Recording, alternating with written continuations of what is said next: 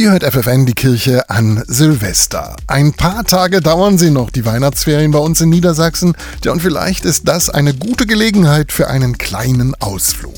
Zum Beispiel ins Dommuseum nach Hildesheim. Dort läuft aktuell eine Ausstellung mit dem Titel Frauenwelten. In der geht es um alte Frauenklöster und trotzdem ist das Thema total aktuell. Das sagt die Direktorin des Museums, Professorin Claudia Höhl. Dieses wunderbare Debattieren um äh, Gendersternchen, Frauenquoten, und so weiter. Das ist ja etwas, was wir täglich in den Medien auch äh, wahrnehmen. Und es ist eben sehr interessant, mal zu schauen, wo kommen denn überhaupt unsere Vorstellungen von bestimmten Eigenschaften, die wir Geschlechtern zuordnen. Wo kommt das überhaupt her? Und da spielt natürlich auch die christliche Tradition eine sehr große Rolle. Denn die Ausstellung zeigt, auch Frauen hatten gerade im Mittelalter durchaus Einfluss und Ansehen in der Kirche, vor allem wenn sie aus hohen sozialen Schichten kamen oder Oberinnen von Klöstern waren. Ich denke, da kann man auch von diesen Frauen sehr viel lernen, die oft sehr selbstbewusst, ja, sich auch über Regeln hinweggesetzt haben oder Rechte eingefordert haben. Und dieses Lautwerden, auch als Frauen, das ist etwas, was gar nicht immer so selbstverständlich ist bis heute. Und überall im Museum sind zwischen den alten Büchern, goldenen Kreuzen und auch moderner Kirchenkunst große Sprechblasen aufgestellt worden. Auf denen könnt ihr Zitate von berühmten Männern und auch Frauen finden über das Verhältnis von Männern und Frauen. Mal zum Nachdenken, zum Freuen und auch zum Ärgern,